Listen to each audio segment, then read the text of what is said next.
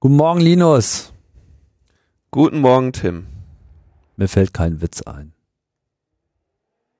Mir auch nicht.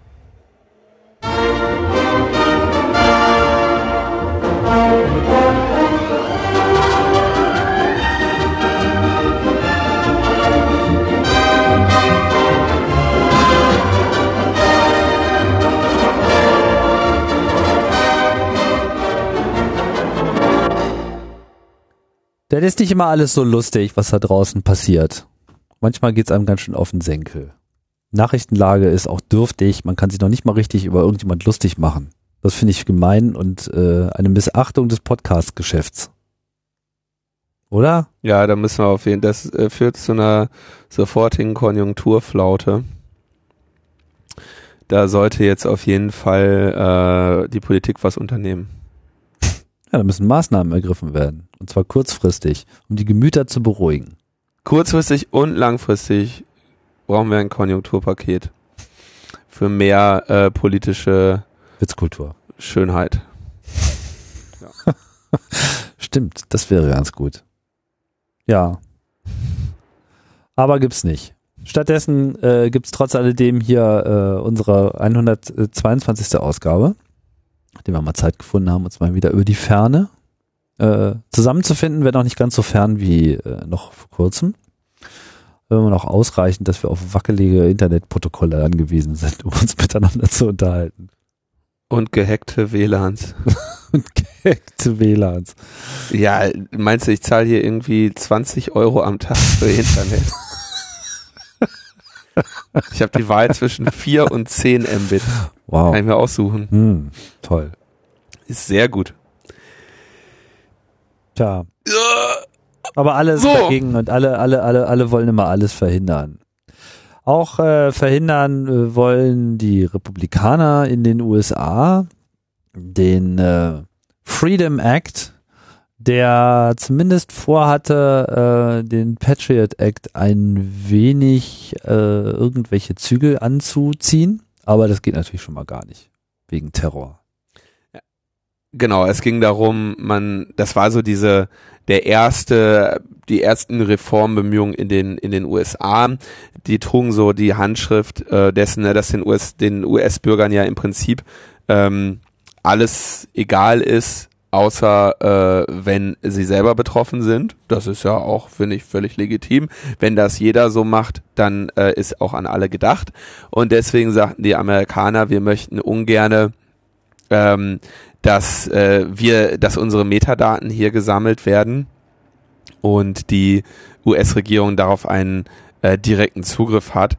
Äh, deswegen wollten sie dann, ähm, also komme ich gleich zu, was sie dann gemacht haben. Also sie wollten diese diese äh, Massen- und vollständige Überwachung der äh, der Metadaten einschränken.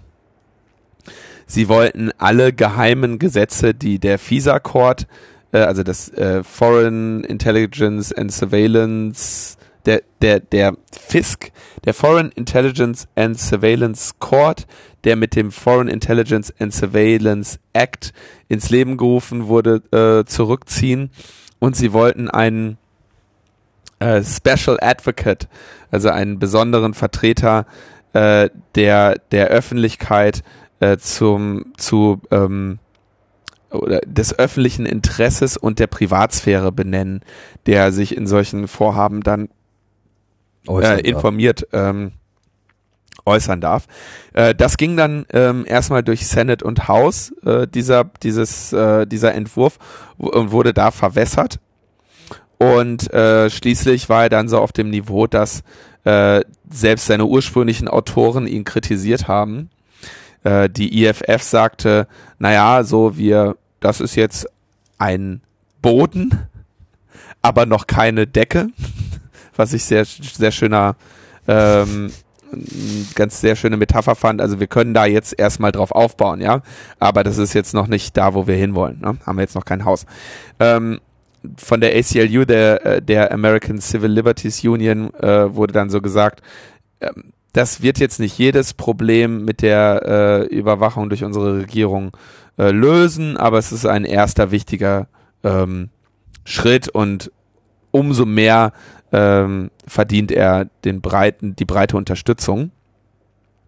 Ähm, das, was am Ende überblieb, war, dass sie statt dieser Vollüberwachung aller äh, Telefon-Metadaten äh, und Kontakte eine auf 18 Monate begrenzte äh, dezentrale Vorratsdatenspeicherung haben wollten, nach dem äh, europäischen Beispiel, ähm, wo die Call-Metadaten nicht bei der Regierung, sondern bei den Providern gesammelt werden und dann auf Anfrage äh, herausgegeben werden. Das heißt, das, was bei uns äh, äh, vor kurzem äh, als, als EU-Richtlinie gekippt wurde, äh, darauf, auf dieses Niveau wollten die runter, mal drei, ja, nämlich mit 18 Monate Speicherdauer. Ähm, und das Contact Chaining, also quasi zu sehen, wie viele Hops man dann noch von dem Terroristen weg ist und wen man dann noch alles mit überwachen darf, das sollte auch weiterhin möglich sein, aber äh, einen getrennten Antrag erfordern. Ja. Und äh, nun wurde sich entschieden, äh, dass eine weitere Debatte über diesen Gesetzesvorschlag für die Zeitdauer, für die Legislaturperiode des äh, 113. US-Kongress äh, nicht mehr stattfinden würde, weil man nicht die erforderlichen 60 Stimmen dafür zusammenbekommen hat, dass die Debatte überhaupt weitergeführt wurde. Also das heißt, es wurde die Debatte beendet äh, und es wurde noch, es war jetzt nicht so, als wäre über das Ergebnis abgestimmt worden. Ja, es wurde einfach gesagt, da reden wir noch nicht mal mehr drüber. Das war dann das traurige Ende des Freedom Acts, der als Paradebeispiel immer hergehalten hat, äh, dass äh, die Snowden-Enthüllungen äh, eine unmittelbare äh, Wirkung in die Politik entfaltet hätten. Tja, wie man mal sieht, der Backlash ist ja enorm, ne? Also es ändert sich einfach mal gar nichts. Also in, in den, USA, USA jetzt nach meinem Überblick nix, nee. Nö, aber hier ja eigentlich auch nicht. Oder? Also ich meine, hat sich eigentlich schon irgendwas geändert? Nicht so richtig. Weiß ich nicht, kommt drauf an, in welchem Fachbereich man dann unterwegs ist. Aber ich meine, so rein gesetztechnisch kann ich mich jetzt noch an nichts erinnern. Doch, der Verfassungsschutz kriegt mehr Geld, glaube ich. Das war irgendwie. Verfassungsschutz kriegt mehr Geld. Wir geben jetzt viereinhalb Millionen Euro für Exploits aus. Wir haben ein IT-Sicherheitsgesetz, da wird eine ganze Menge Papier geschrieben werden. Da haben wir Mindeststandards ja. jetzt demnächst. Ja. Und, und mehr Cyber. Cyber haben wir auch. Genau. Nee, also, sorry, so, der bleibt aus. ähm, Tja, na dann nicht. Wir hatten, wir hatten noch in Deutschland äh, diese Woche ein, äh, eine, eine, wie nennt man das, eine Debatte zur WLAN-Störerhaftung. Das wäre doch mal was. Das wäre doch mal was. Das ja, ist doch ein altes Thema. Da könnte man jetzt. Da könnte man noch mal was besser machen. Da könnte man mal was besser machen. Das war ja, die, o ich, die Opposition ist auch dafür. Ja, dann kann ja nichts mehr passieren, wenn sogar die Opposition dafür ist. Also es war ein, äh, ein Gesetzesvorschlag eingebracht von der Grünen Partei und der Linken Partei. Und zwar geht es da um die Haftungsfreistellung in Paragraph 8 des Telemediengesetzes für gängige Interpro äh, für gängige Internetprovider. Ja? Also das haben wir auch schon öfter hier besprochen. Es geht darum, ähm, dass, der, dass eigentlich der Paragraph 8 des Telemediengesetzes sagt, wer anderen Zugang zum Internet ermöglicht, ähm, der haftet nicht für deren Handlungen. Ja. ja. Ähm, und das heißt also, die Telekom ist nicht dafür verantwortlich, was, was ich mache. Ja. Und auch dieses, äh, was weiß ich, dieses Hotel-WLAN, dieser Hotspot, der äh, haftet jetzt nicht dafür, was, was ich tue. Ja. Mhm. Wenn ich aber zu Hause ein freies WLAN betreibe, äh, sich da jemand einwählt und dann, sagen wir mal, äh, etwas tut, dann hafte ich da sehr wohl für. Und das ist etwas, was eigentlich nicht in diesem Gesetz steht, sondern was sich erst nachher in einem Urteil ergeben hat, in einem Gerichtsurteil. Ähm, und deswegen soll es quasi, wurde schon vor langer Zeit von äh, Ulf Burmeier, den wir ja auch hier schon zu Gast hatten in Logbuch Netzpolitik, äh, der Mitglied des Vereins Digitale Gesellschaft ist, ähm, im Namen von des Vereines Digitale Gesellschaft eben einen Gesetzesentwurf äh, vorgeschlagen, der genau das dann nochmal regelt, dass man sagt, so, dieser, ähm, diese Klausel gilt auch für nicht gewerbliche Zugangsanbieter. Ähm, Ulf hatte das mal in einem Vortrag äh, vor dem Kongress, ich glaube beim 29C3 oder so, als äh, Jura für Dummies bezeichnet. Ja, dass man nochmal eigentlich einen redundanten Satz hinzufügt und sagt, äh, das, wo hier steht, das gilt für alle, das gilt auch für die. so, ne? Weil, ähm, das hatten die Linken schon mal eingebracht, da wurde das dann äh, äh, sofort eingesagt, weil es von den Linken war. Jetzt wurde es also von Grünen und Linken äh, äh, eingebracht und wurde nun im Bundestag debattiert. Und dann äh, sagte aber dann der Hans-Jörg Durz von der CSU, das für Netzbetreiber geltende Haftungsprivileg bei zivilrechtlichen Verstößen einfach auf WLAN-Anbieter auszudehnen, sei aber zu simpel. Und einen Schnellschuss zu Lasten der Rechteinhaber und IT-Sicherheit darf es nicht geben, sagte dann Axel Knörig von der CDU. Alles profilierte und bekannte äh, CDU äh, äh, Internet-Experten, ja, die hier also ein nachdem jahrelang dieses Land irgendwie zurückbleibt hinter diesen, hinter diesen Regeln, ja, ähm, wissen Sie jetzt also jetzt hier vor einem Schnellschuss zu warnen. Denn es darf keinen Freifahrtschein für, für Urheberrechtsverletzer geben. Und das ist natürlich, da haben Sie natürlich einen Punkt, aber es zeigt eben auch Ihre, Ihre äh, Prioritäten in dieser Thematik. Ja, dass Sie sagen, natürlich wäre es so, ähm, wenn ich also jetzt ein freies WLAN bereitstelle, dann und andere Leute darüber äh, sagen wir mal, Urheberrechte verletzen und ich dafür nicht hafte und ich nicht, na, nicht herausfinden kann, wer diese Menschen sind, dann äh, würde eben keiner haften. Dann wäre das jetzt eben mal geschehen. Und äh, da, davor sorgen sie sich, weil es ja so ein großes Problem ist mit dem File-Sharing in Deutschland. Und wir sehen, wie alle darben und hinsiechen, außer natürlich die Anwälte, die mit diesen Abmahnungen äh, wunderschönes Geld verdienen. Tja, und die brennen. Und jetzt sagte aber der Christian Fliesek von der SPD-Fraktion, wir werden auf einen angemessenen Ausgleich aller Beteiligten hinarbeiten, auch der rechte Inhaber. Ja, das heißt, mit anderen Worten, eventuell tun wir mal was, aber gut, dass wir darüber gesprochen haben. Die müssen ja echt ganz schön äh, in der Zange stecken, hat man so, so den Eindruck, ne? Wer steckt in der Zange? Also ich meine, das haben die sicher sicherlich nicht selber ausgedacht naja, da, wenn die halt irgendwie, äh, also ich meine, diese hinter, hinter Abmahnerei ist, ist ein, ist ein massives Einkommen, insbesondere für einerseits diese Anwälte und andererseits für die, für die Rechteinhaber. Äh, und das ist natürlich längst bei denen als ein Posten äh, für Einna als Einnahmequelle drin. Und wenn es Gesetze gibt, die irgendwie direkt deine Einnahmen äh, berühren, dein Geschäftsmodell berühren, dann äh, kaufst du dir halt ein Zugticket nach Berlin und äh, sprichst da mal mit ein paar Leuten. Und wenn du halt jemand bist, der Millionen mit dem Mist verdient, verdient äh, dann schickst du halt auch eine Menge Leute dahin. Und dann sagst du halt hier, schau mal, kann ja, es kann ja wohl nicht sein. Hm. Das. Ne? Genau. Kann ja wohl nicht sein. Naja. Kann ja wohl nicht sein. Also macht auf jeden Fall nicht so den Eindruck, als ob in dieser Störerhaftung äh, jetzt viel Bewegung ist, aber der Widerstand ist im Wesentlichen ein Widerstand der CDU und nicht unbedingt ein Widerstand der Regierung, äh, in dem Sinne, als dass die SPD sich hier jetzt naja. noch nicht so negativ dazu ausge. Wir werden auf einen angemessenen Ausgleich. Ich meine, du meinst, sie hat jemals irgendwo angemessener Ausgleich äh, dran gestanden? Hat jemals irgendwo angemessener Ausgleich dran gestanden, wo man sagte, das ist jetzt aber mal eine tolle Idee? Ja. Also weiß ich nicht, ne? Ist jetzt angemessener Ausgleich klingt halt schön und es ist so eine klassische Floske für, äh, da werden wir länger für brauchen.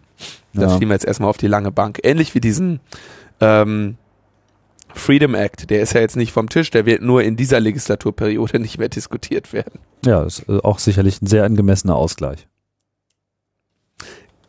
Ganz anders sieht's ja mit den Reaktionen auf die NSA-Sachen äh, aus in der Wirtschaft. Ne?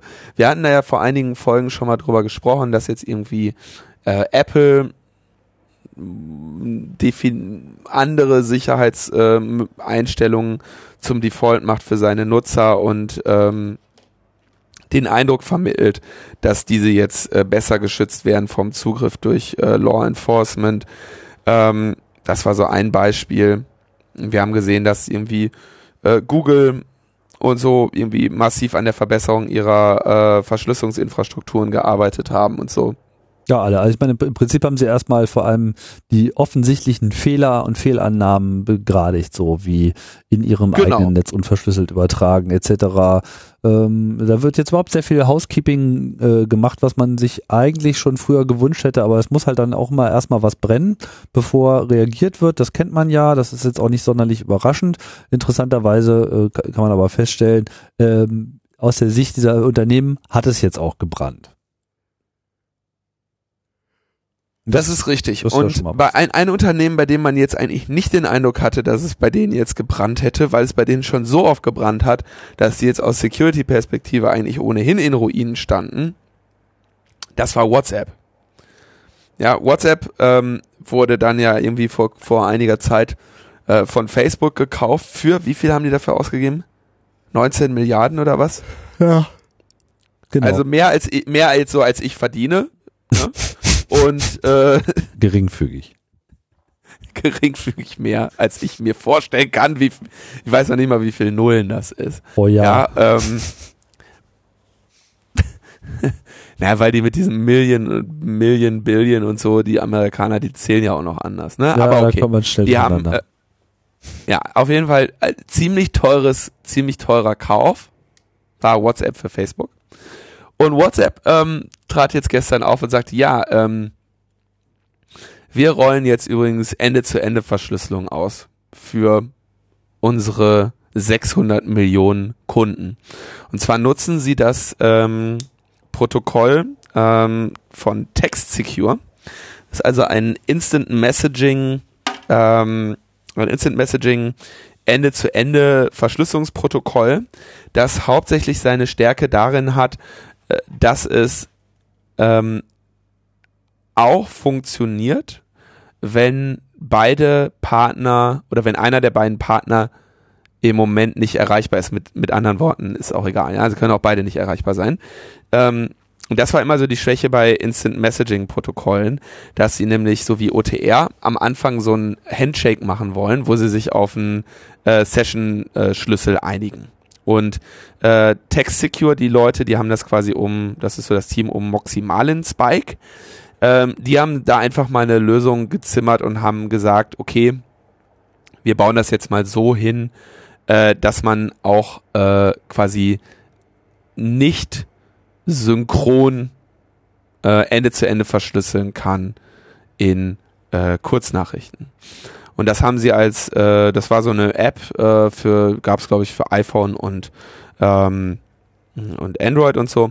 Und deren äh, Protokoll, da haben äh, einige Leute äh, ihren kritischen Blick drauf geworfen und das für sehr gut befunden. Und Moxie ist in diesem Bereich eigentlich jemand, der einen ziemlich, äh, ziemlich guten Ruf hat. Nicht nur technisch, sondern auch was seine ähm, was, sag ich mal, die, die po politische Einstellung und sein Verantwortungsgefühl äh, in diesen Bereichen angeht. Ja. Und ähm, gleichzeitig aber auch jemand, der schon die wirklich interessantesten Arbeitgeber hatte. Hat, äh, glaube ich, eine Zeit lang auch die Sicherheit bei Twitter verantwortet. Und ähm, ja, ein, ähm, ein Mann mit einem sehr guten Ruf, der immer wieder für Überraschungen zu haben ist kann man, glaube ich, da ja, kleine Korrektur, äh, sagen. Ähm, kleine Korrektur, Text Secure gibt es in dem Sinne nur für Android. Und das habe ich aber hier auf meinem iPhone. Das würde mich jetzt überraschen. Ah nee, das war Chat Secure. Das ist von, äh, von, von den Leuten, von den Guardian-Leuten, glaube ich, ne? Ja, äh, es tummeln sich mittlerweile so einige äh, Systeme und ähm, ja, Chat Secure gibt's. Ja, Entschuldigung, Chat Secure genau. macht genau Chat Secure macht genau OTR und nicht das und äh, äh, Chat Secure ist von Chat Secure. Na, warte mal, jetzt interessiert mich ganz kurz, wer das entwickelt hat. Du meinst, äh, welche Person da äh, konkret dahinter stand? Ja. Genau, weil ich äh, das jetzt so. Hm, Hier ist von Ja, doch, das sind die Guardian-Leute. Das sind Hans äh, und Christoph und so äh, Steiner, äh, Amerikaner, äh, die um dieses ganze Guardian-Projekt sind. Mhm. Und ich habe das jetzt durcheinander gebracht, weil ich die alle drei auf ein und der gleichen Konferenz mal getroffen habe und wir darüber gesprochen haben. Deswegen tut mir das leid. Genau, es gab ja Ähm, vor kurzem ein, ein, Text- äh, ein, ein Test bei der äh, IFF, die sich äh, so alle halbwegs populären Messenger-Protokolle mal ganz genau angeschaut hat und äh, eine sogenannte Secure Messaging Scorecard äh, entsprechend verfasst hat. Ähm, ich glaube, Ja. da hatten, wir- hatten wir noch nicht drüber gesprochen. Nee, habe hab ich auch aus einem guten Grund nicht gemacht. Aber Jetzt mache ich das wir. mal ohne, ohne, ohne deinen guten Grund äh, zu kennen. Wie auch immer, auf jeden Fall hierbei sind sowohl Chat Secure als auch Text Secure verhältnismäßig gut weggekommen. Da gab es viele grüne Haken. Und WhatsApp halt äh, nicht so sehr, weil die Verschlüsselung von WhatsApp im Prinzip nicht existent war und sie eben keine richtige End-zu-Ende-Verschlüsselung sowieso äh, hatten. Und jetzt haben sie halt angekündigt, dass sie diese Technik, also die Open Source Technik von Whisper Systems übernehmen und ja, überall einbauen. Was ja an sich erst erstmal, Ja, sie haben jetzt nicht einfach die, die Open. Source Technik von, von äh, Text Secure übernommen, sondern sie haben ähm, sich den äh, Moxie ins Haus geholt. Und Ah. der hat das, äh, das, das Text Secure Team hat den das äh, implementiert. ah, Ja? okay. Ähm, bei der, bei der mm, Scorecard von der IFF fällt halt auf, dass ähm, die Kriterien, die sind jetzt nicht schlecht gewählt, aber äh, die sind schon so, dass eigentlich alle, naja, die Leute, die da jetzt halt volle Punktzahl kriegen, oder die, die, die Tools, die da eine volle Punktzahl kriegen, sind halt ein, ähm, nur sehr wenige, während sie so alle aus einem gleichen Dunstkreis entstammen. Ja, das macht halt dieses System oder dieses Scorecard so ein bisschen angreifbar. Welcher Nicht zu sagen, Dunstkreis dass Kriterien wirklich schlecht sind. Na, es ist halt genau, also es ist halt genau ähm, äh, mit CryptoCat, ähm, dann diesem äh, Chat Secure und OTR und Text Secure. Ist das so alles die, das sind alles ähm, Open Source Tools, die äh, gefundet werden aus dem äh, aus, aus ähnlichen ähm, Mitteln.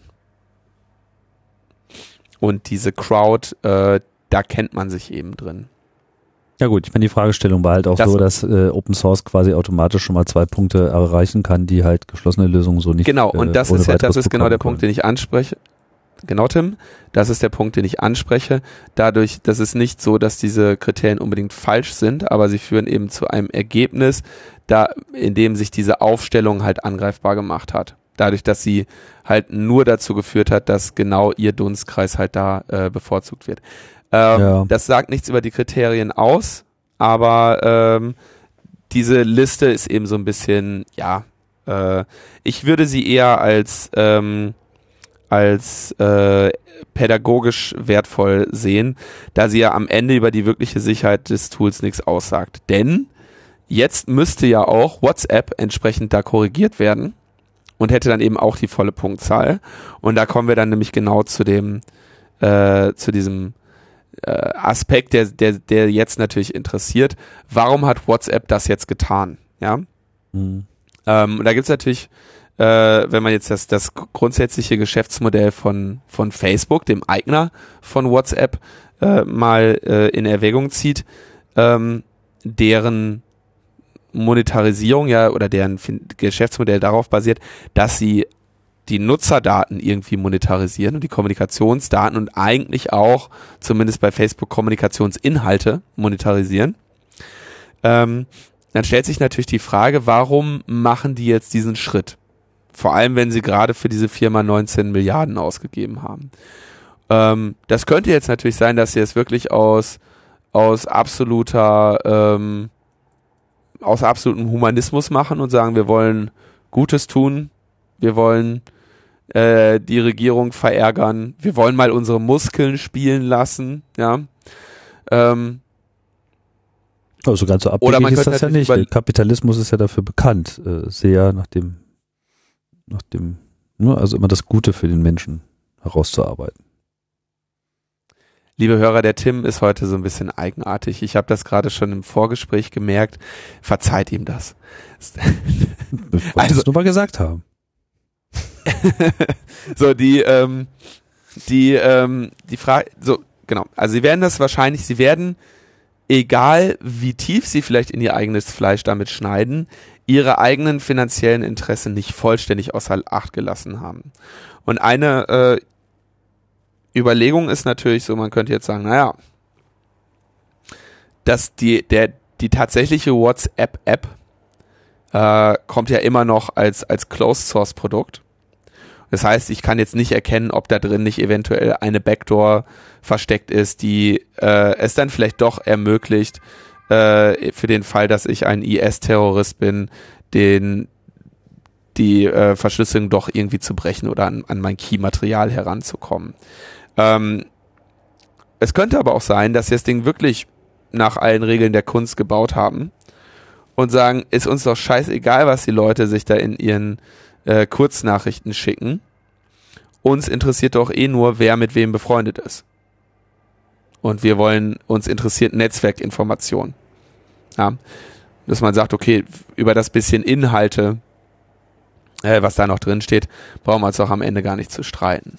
Und das ähm, scheint, ähm, glaube ich, die, die, der realistischere, die realistische Interpretation dessen zu sein. Weshalb ich sage, egal wie man es nimmt, und da jetzt irgendwelche äh, Backdoors drin zu vermuten, äh, ist eben eine äh, wäre eben wirklich im Bereich der Verschwörungstheorien, wobei ich es mir gleichzeitig sagen muss, ich kann mir nicht vorstellen, dass äh, äh, WhatsApp da nicht tatsächlich noch irgendeine Backdoor drin hat. Aber das ist eben äh, Spekulation und Verschwörungstheorie. Ähm, der Punkt ist, dieser Schritt zeigt auf jeden Fall, dass Metadaten alles andere als wertlos sind. Denn sonst hätte WhatsApp ja jetzt gerade alles, was irgendwie als Geschäftsmodell in diesem Ding gesteckt hätte, äh, zerschlagen.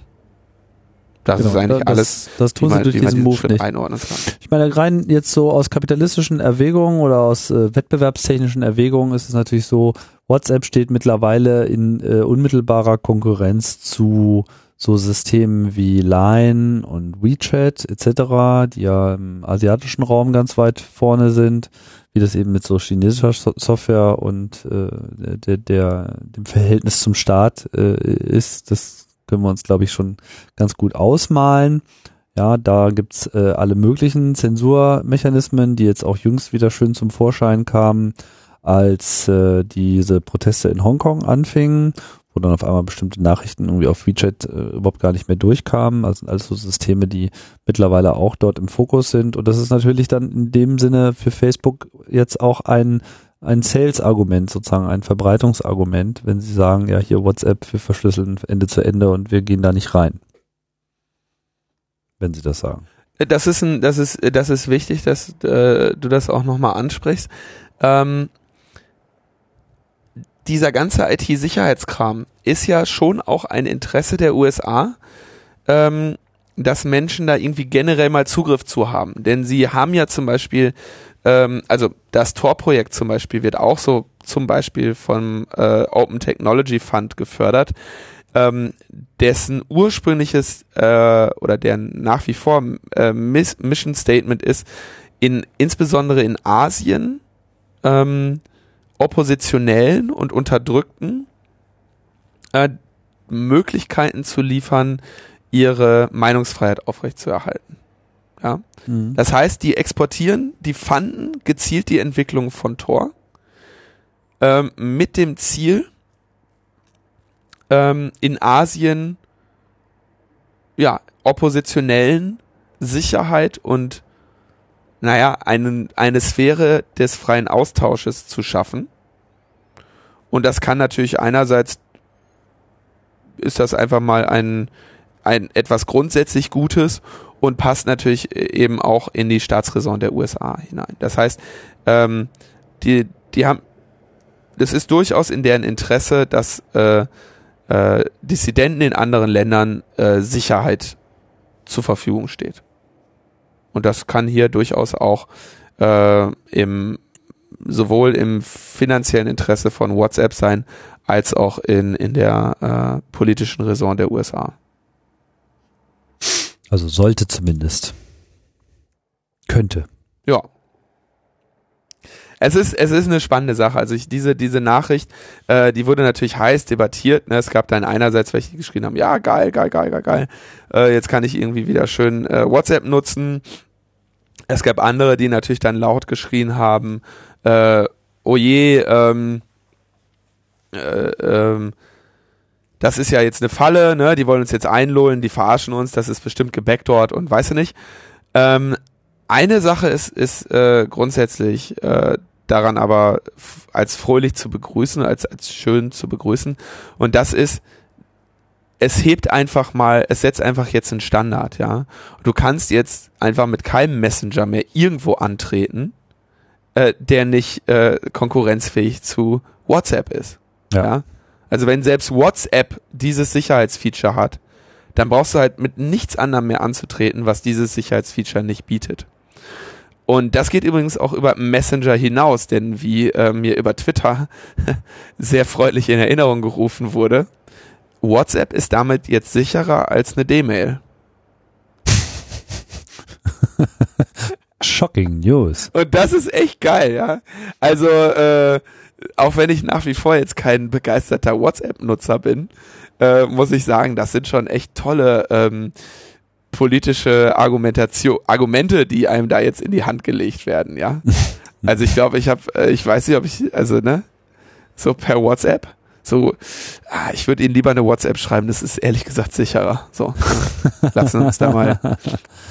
Ja. Ja, also kritische Sachen ab jetzt nur noch per WhatsApp. ja, also ich, ich begrüße die Entwicklung, ja. Äh, ich begrüße die Entwicklung. Ja, wir tun es gemeinsam. Und äh, ja, ich benutze trotzdem. Das zeigt WhatsApp. auch übrigens, äh, ich meine, ich erinnere mich jetzt gerade nochmal hier an diese ähm, Debatte, die geführt wurde auf dem zehnten Geburtstagstreffen von Netzpolitik.org. Ich glaube, da hatte ich ja mit Thomas drüber gesprochen über den äh, Tag und ähm, unter anderem gab es ja da auch diese Diskussion oder dieses Panel mit ähm, Frank Rieger und mit ähm, Sascha Lobo, ja, wo nochmal schön so die äh, zwei grundsätzlichen und also grundsätzlich unterschiedlichen Sichten auch so der Hackergemeinde und der äh, weniger Hackergemeinde auf dieses äh, Thema nochmal zum Vorschein trat, weil Frank zum Beispiel stark den Punkt vertrat, naja, äh, politisch kriegt man da irgendwie nichts bewegt. Äh, wir müssen jetzt da einfach Hand anlegen und versuchen, äh, die Sicherheit des Internets einfach so weit zu verbessern, wie es nur irgendwie möglich ist, weil äh, es einfach teuer werden muss, diese Überwachung durchzuführen.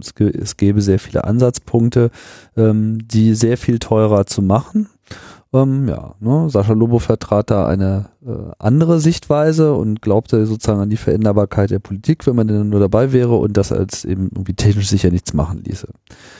Äh, ich weiß nicht ganz genau, wie du das äh, so bewertest. Ich habe da so eine Vermutung, aber ich persönlich bin da ganz auf der Seite von Frank, weil ich eben denke, wenn man sich den derzeitigen Zustand anschaut des Netzes, da ist so viel im Arsch und so viel verbesserungswürdig. Es ist zwar ein langer Weg, bis man da auch wirklich auf breiter Front Verbesserungen durchgeführt hat, aber stimmt natürlich schon, dass eben gerade so eine ein, relativ einfachen Schritte, also populäre Dienste setzen auf eine verhältnismäßig starke Verschlüsselung, dass das eben den Zugriff auf Kommunikationswege doch erheblich erschwert. Also dass sozusagen der Aufwand, da reinzugehen, entweder technisch mit einem sehr großen Aufwand äh, verbunden ist, der ohnehin schon getrieben wird, aber es wird eben auch den Diensten recht einfach gemacht, beziehungsweise der eben dann auch immer wiederum das Ausnutzen äh, möglicherweise sogar äh, von illegalen Wegen durch die Geheimdienste äh, erforderlich macht, um an, an diese Kommunikationsströme heranzukommen, was halt ab einer bestimmten Dichte dann eben auch mal auffliegen kann, wie wir gesehen haben. Und insofern finde ich eben auch diesen Trend, der großen Anbieter jetzt hier auch äh, da einen Markt zu sehen für Verschlüsselung und vielleicht künftig auch noch für andere Aspekte der Kommunikation, finde ich, äh, ist positiv. Ja, ist absolut positiv.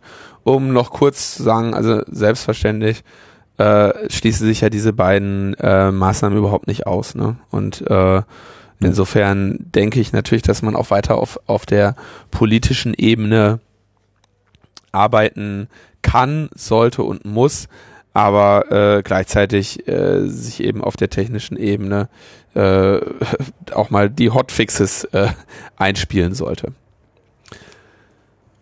Ja, ein Hotfix braucht auch äh, Obama, hat man so den Eindruck, jetzt wo er sich äh, mit dieser desaströsen Zwischenwahl, die ja eigentlich immer so verläuft in den USA, konfrontiert sieht und äh, wieder so ein eine, eine Mehrheitsbeschaffungsverhinderungsmaschine ähm, da installiert wurde durch die Republikaner, ähm, dass er, ja, weiß ich nicht, so ein bisschen jetzt als lame duck gilt. Trotzdem hat er jetzt vollmundig angekündigt, dass er Netzneutralität auf einmal ganz toll findet und dass er äh, ja seine präsidialen Befugnisse doch gerne zum Einsatz bringen möchte, um dort ja, klare Regeln zum Schutz von Netzneutralität aufzustellen.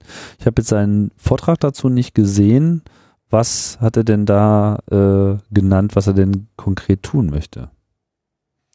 Also man muss mal kurz sagen, sein, seine Vorliebe für Netzneutralität hat er nicht erst jetzt entdeckt. Das war schon ein Wahlkampfthema von ihm. Ähm, er hat letztendlich in diesem Video nur seine, äh, seine Position, seine Definition von Netzneutralität einmal heruntergebetet, gesagt, warum sie wichtig ist und dass er die äh, FCC, Federal Communications, äh, mal, warte, ich frage mich gerade, wofür das zweite C steht. Kurz mal den Google anwerfen. Commission natürlich, Commission. Federal Communications Commission ähm, auffordert, äh, da in seinem Sinne äh, äh, zu entscheiden. Ja. Ähm, mhm. Der Hintergrund ist aber natürlich, dass die äh, FCC im Moment da eher in eine andere äh, äh, Richtung arbeitet. Denn äh, so im April war das ungefähr, äh, stellte sich ja dann äh, in Aussicht, dass die FCC die Netzneutralität in den USA nämlich eher aufweichen will und ähm, ähm, quasi Beschleunigungsspuren einführen wollte. Also bestimmte Daten gegen Gebühr schneller weiterzuleiten als Daten nicht zahlender Personen und Firmen. Und ähm, das äh, werden wir jetzt sehen, welche Möglichkeiten Obama da jetzt wirklich hat, äh, auf die Einfluss auszuüben. Ja. Aber es ist natürlich schon mal äh, spannend, wenn der Präsident äh, sich da in, in solcher Klarheit äußert. Das ist schon, ähm, das heißt nicht, dass das von heute bis äh, von heute auf morgen genauso umgesetzt wird, aber das ist schon mal ein ähm, ein starkes Signal, während wir heute die Meldung äh, aus der aus der EU bekommen, äh, dass äh, man nun angestrengt ist, nämlich die Netzneutralitätsregeln möglichst äh, zu ver verwässern. Ja? Also da kommen, da hören wir genau heute ein, ein ganz anderes Signal, ähm, wo man nämlich gerne äh, dafür hin oder darauf hinarbeiten möchte, dass äh, in Kommunikationsanbieter, bestimmten Inhalteanbieter, äh, spezialisierte äh, Dienste anbieten sollen. Ja, also es ist genau das, was die FCC auch machen möchte. Ähm, nur der in, in den USA hat jetzt der Präsident gesagt, äh, das äh, soll jetzt hier mal mein Erbe sein und dafür werde ich kämpfen und ist mir scheißegal.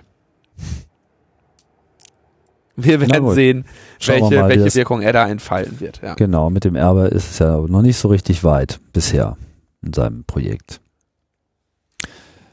Ja, dann gibt es einen Personalwechsel. Ja, den hatten wir schon angekündigt beim BKA. Ähm, das ist ja vollzogen. Das, der ist jetzt vollzogen. Es war nämlich die Herbsttagung des BKA und da wurde dann der Herr äh, Zirke verabschiedet. Und ähm, finde das wirklich interessant, ja. Also ich meine, das ist halt eine, also der Politisierungsgrad dieses Bundeskriminalamtes ist schon echt äh, erstaunlich, ne? Ich meine, die haben da so diese gesamte NSU-Recherche äh, vollständig verkackt. Und das gehörte wahrscheinlich auch zu deren politischen Programm. Anders kann man sich das ja gar nicht vorstellen. Ähm und da tritt dann der Innenminister auf und, und stellt irgendwelche politischen Forderungen in der Eröffnungsrede und sagt, er, er möchte eine selbstbewusste und mutige Stellungnahme der Polizisten zur Vorratsdatenspeicherung und zu weiteren dringenden, dringend notwendigen Ermittlungsbefugnissen. Ja, das ist eigentlich echt witzig. Ja, da geht so einer hin, da geht so ein Innenminister hin und sagt, Freunde, ich möchte, dass ihr selbstbewusst und mutig fordert, welche Ermittlungswerkzeuge äh, wir euch äh, zur Verfügung stellen sollen. Hm. Das finde ich schon, das finde ich, also, na, ist halt interessant, ja. Und ähm, Fokus dieser Herbsttagung war dann äh, die organisierte Kriminalität und da wusste de Maizière dann zu berichten, bei der organisierten Kriminalität wirkt das Internet wie ein Brandbeschleuniger. Ja. Wir blicken durch ein gleichbleibendes Schlüsselloch in einen gleichbleibenden Aus auf einen gleichbleibenden Ausschnitt und eine ständig wachsende Szene. Ja, ich selbst in jeder Zeitung steht, dass die Deliktzahlen gerade fallen, ja, und das ist halt wirklich einfach mal nachweislich falsch ist, was er da sagt und dass er da einfach so eine Brandrede hält, ne?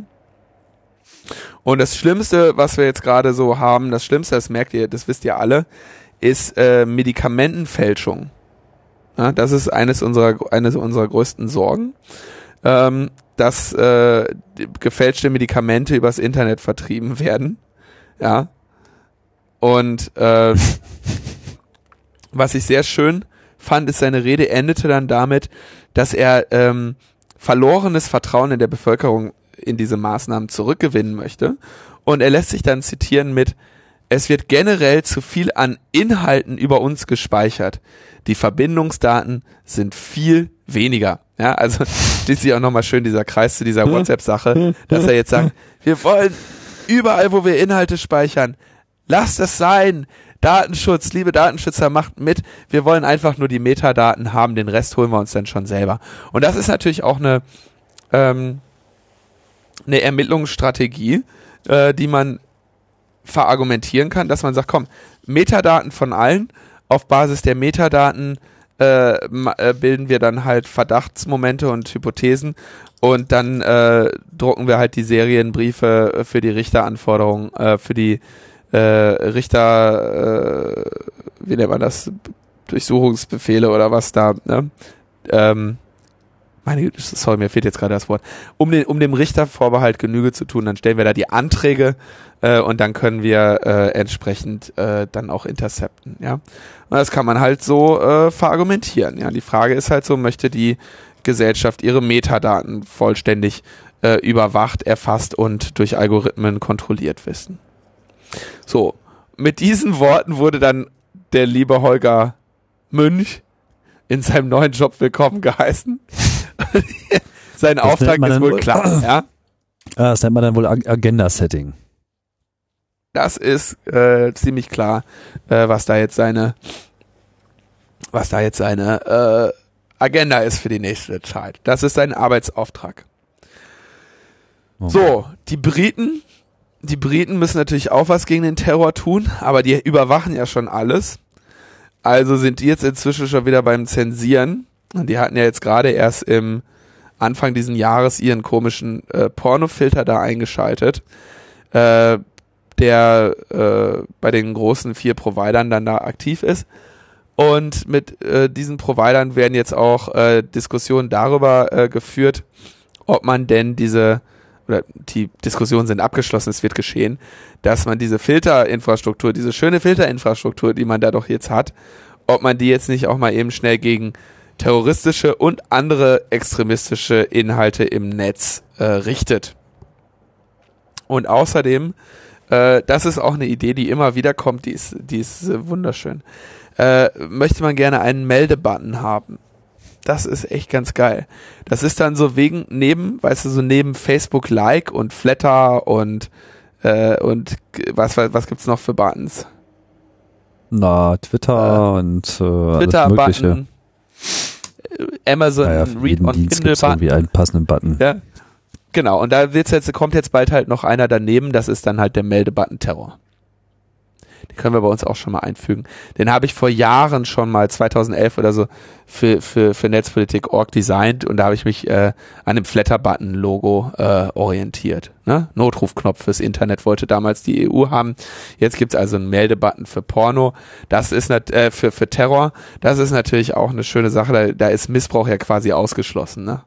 Dass irgendwie deine Webseite demnächst irgendwie in, in Großbritannien nicht mehr erreichbar ist, weil irgendeiner mal schnell auf den äh, Terror-Button gedrückt hat. Ist übrigens auch eine Forderung vom Bund der Kriminalbeamten in Deutschland, also nichts, was man jetzt als besonders äh, weltfremd äh, hier in Deutschland äh, bezeichnen oder gerade den Kopf drüber äh, schütteln, schü schütteln könnte. Immerhin äh, im Juli äh, stellte sich, glaube ich, heraus, dass diese Filter äh, noch immer von weniger als 10% der Nutzer überhaupt äh, äh, tatsächlich genutzt werden, was natürlich schon mal ganz, ganz positiv ist. Gleichzeitig gab es dann die Meldung, dass die Filter damals schon rund ein Fünftel der beliebtesten Webseiten sperren würden. Also so ein bisschen am Ziel vorbeigehen, wobei ich jetzt den Artikel nicht so genau gelesen habe, ob vielleicht nicht einfach ein Fünftel der beliebtesten Webseiten eben auch Liebeswebseiten sind. Meist äh, Schaukelvideos. Schaukelvideos, Schaukelfotos und so, das ist alles.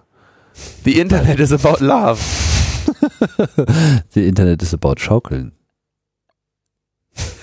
So, dann äh, kommen wir langsam, äh, kommen wir langsam zum Ende. Ähm, ich bin ja gerade äh, in Österreich mal, ausnahmsweise. Ah, das ist verraten. Äh, ja, wenn ich, wenn ich, äh, man, manchmal verrate ich das ja auch. Da habe ich mir auch was bei gedacht, das jetzt zu verraten. Ähm, und so habe ich gestern mit dem Thomas noch ein Bierchen getrunken, Thomas Lohninger.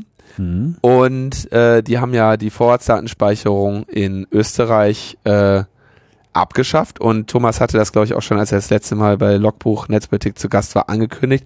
Sie haben sich jetzt zum Ziel gesetzt, äh, alle Überwachungsgesetze in Österreich zu evaluieren. Ähm, das ist natürlich ein größeres Vorhaben, von dem sie jetzt die Hälfte finanziert haben. Und die anderen 25.000 Euro, die die dafür jetzt noch brauchen, die hätten sie ganz gerne gespendet.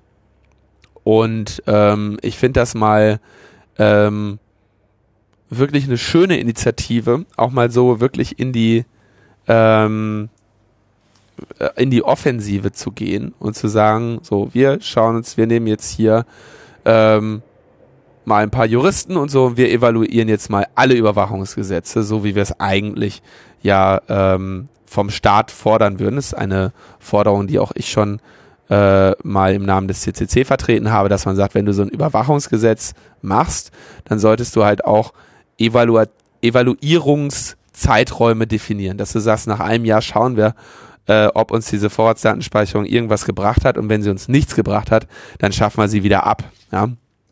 Natürlich äh, ist zu erwarten, dass die, die tatsächliche äh, das tatsächliche Ergebnis einer solchen Evaluation natürlich immer dahingehend von den Evaluierten verfälscht werden würde, dass man sagt, sie hat nichts gebracht, deswegen weiten wir sie jetzt aus, ja, aber mal überhaupt ein, äh, einen Wirknachweis für solche Überwachungsgesetze zu verlangen, äh, ist natürlich ähm, eine, eine sehr sinnvolle, sehr rationale äh, Forderung, wenn man sich überlegt, welchen äh, welchen Grundrechtseinschränkungen man äh, da äh, Tür und Tor öffnet. Insofern finde ich dieses Projekt sehr unterstützenswert und möchte an dieser Stelle äh, dazu auffordern, auffordern, sich an dieser Crowdfunding-Kampagne zu beteiligen. Die Thomas, wie gesagt, in einer vorangegangenen Folge schon nochmal ausführlicher äh, erklärt hat, auf die ich dann an dieser Stelle verweise. Genau. Nämlich äh, 119. Vor drei 119. Tim verweist an dieser Stelle. Genau, ich verweise an dieser Stelle. Beziehungsweise unsere Shownotes, die ihr natürlich dann auch wieder äh, konsultieren äh, könnt. Wie immer, mit äh, allen feinen Links auf Nachrichtenseiten, wo all das, was wir hier zum Besten geben, nochmal ein bisschen genauer, vielleicht manchmal auch etwas weniger genau zusammengefasst ist. Was soll das denn Ja. heißen? Na, äh, sorry, dass das jetzt für dich ein bisschen schockierend kommt, aber ist ja, ja an zu meckern, ey. ja, die Leute sind ja nicht äh, sind ja nicht ehrlich da draußen, ne? Die Welt äh, ist ja manchmal ein bisschen schwierig. Oh, sorry, das hätte Ja, ich dir jetzt vielleicht nicht sagen wollen. Lass uns So lieber äh, nee, wenn die Welt lass schwierig uns ist, lieber dann mache ich da nicht mit. Lass uns lieber Danksagungen Danken? aussprechen. Ja, danke. Eine, eine besondere Danksagung gilt äh, dem Tom und äh, eine ganz besondere oder ebenso besondere Danksagung gilt dem Dirk, äh, die durch äh, besondere Unterstützung des Formates Logbuch Netzpolitik zum Gelingen dieser Sendung beigetragen haben. Genau, und an der Stelle auch nochmal äh, ein Danke an äh, alle anderen, die zum Beispiel durch Nutzung von äh, Flatter-Buttons etc. auch zur äh, Unterstützung dieser Sendung beigetragen haben. Vielleicht nicht in einem besonderen Maße, aber in einem gleichwohl äh, wichtigen und effektiven und wirkungsvollen Maße. Ne? Muss man ja auch mal sagen. Ja. Und jetzt? Da kann man, kann man immer Flatterknöpfe drücken und so. Das macht auch Spaß. Wir haben jetzt da einen Sound. Haben wir. Ein Sound, wenn der, wenn der Flatter-Button äh, gedrückt wird. Ja. Ja, Wenn das nicht Sound? klingelt, dann musst du nochmal einen anderen probieren. Mal, mal gucken. Ich weiß nicht, also ich höre jetzt gerade nichts, aber Ach, der können wir mal der- gucken. Ah, doch, Ja, geil, oder? ganz einfach. Hast du mich jetzt geflattert oder wen? Äh, ja, klar, natürlich. Wie denn sonst, Linus? Ah, super. Wir sagen Tschüss, bis bald, das war's. Bis bald, ciao, ciao.